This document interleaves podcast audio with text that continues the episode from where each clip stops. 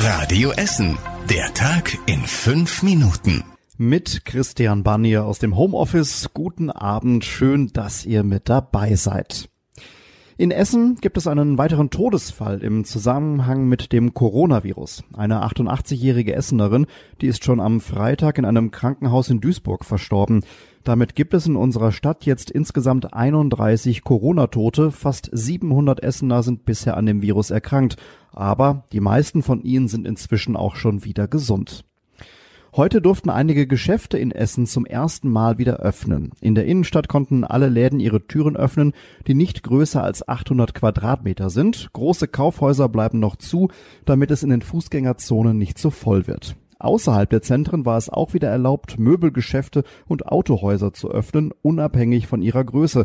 Fangen wir in Rüttenscheid an. Da sind heute alle sehr, sehr froh gewesen, dass es wieder losgeht. Wir haben uns schon gefreut, weil war ja so ein Lagerkoller ein bisschen, äh, aber auch ein bisschen mit Bedenken, muss man schon sagen. Ich freue mich sehr wirklich, dass ich wieder Kunden zufriedenstelle und die letzten drei, vier Wochen waren wirklich sehr, sehr hart für mich. Ich glaube nicht, dass jetzt hier die Scharen ankommen, aber ein Stückchen Normalität ist schon schön. Unser Radio Essen Stadtreporter Kostas Mitzales, der war den ganzen Tag für euch unterwegs und hat sich angesehen, was in den Essener Geschäften los war. Die Innenstadt war nicht mehr so leer wie in den letzten Wochen, aber so richtig voll war es auch nicht, weil die großen Kaufhäuser zu sind. Das Einkaufszentrum Limbecker Platz hatte heute mehr Laufkundschaft als letzte Woche, aber im Vergleich zu früher ist es leer.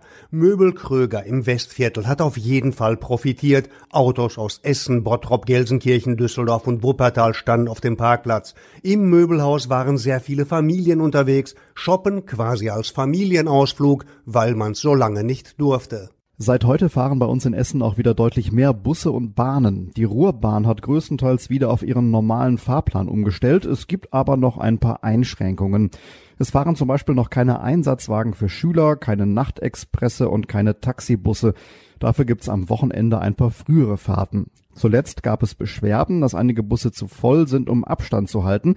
Das sollte sich ab heute geändert haben, sagt die Ruhrbahn. Außerdem sind seit heute auch wieder mehr Züge in und um Essen unterwegs, unter anderem bei der Bahn und bei Abellio. An der Uni Duisburg-Essen hat heute der Vorlesungs- und Lernbetrieb wieder begonnen. Die Gebäude und Mensen bleiben trotzdem noch zwei weitere Wochen geschlossen. Die meisten Angestellten arbeiten im Homeoffice, die Studenten lernen digital und selbstständig. Wie es danach weitergeht, wird noch erarbeitet. Der Betrieb soll kontrolliert wieder hochgefahren werden, so schreibt es die Uni. Alle Schutz- und Hygienevorschriften sollen dabei ganz genau eingehalten werden. Nach einem tödlichen Streit unter Jugendlichen im Stadtteil Essen-Horst sitzt ein 17-Jähriger in Untersuchungshaft. Er soll in der Nacht auf Sonntag einen 14-Jährigen mit einem Messer in den Oberkörper gestochen haben. Der Junge ist kurz darauf im Krankenhaus gestorben. Mittlerweile ist auch offiziell bestätigt, dass der Messerstich die Todesursache ist. Der 17-jährige Verdächtige wurde kurz darauf in einem Park in der Nähe festgenommen. Der Haftrichter hat ihn in Untersuchungshaft geschickt. Der Prozess um den versuchten Ehrenmord in Huttrop ist heute zu Ende gegangen. Heute ist am Landgericht das letzte Urteil gefallen. Auch der letzte Angeklagte muss ins Gefängnis. Das Gericht hat ihn wegen gefährlicher Körperverletzung zu einer Freiheitsstrafe von acht Jahren verurteilt. Insgesamt waren 13 Menschen angeklagt. Sie sollen versucht haben, einen Mann zu ermorden, weil der eine Affäre mit einer Frau aus der Familie hatte. Die meisten Angeklagten müssen mehrere Jahre ins Gefängnis, darunter auch die Mutter der Geliebten. Die anderen Angeklagten bleiben auf Bewährung frei. Während der Corona-Pause werden an vielen Essener Schulen die Turnhallen saniert. In insgesamt acht Schulen bekommen die Turnhallen einen neuen Schliff, zum Beispiel am Gymnasium Borbeck oder an der Gesamtschule Holsterhausen. Die Stadt arbeitet dort zum Beispiel an den Heizungen, Duschen und Umkleiden. Außerdem werden fest eingebaute Sportgeräte ausgetauscht. In der Sporthalle vom Gymnasium an der Wolfskuhle muss sogar Schimmel im Hallenboden weggemacht werden. Die Turnhalle war deswegen schon gesperrt. Die Arbeiten in den Turnhallen kosten insgesamt rund 35 Millionen Euro.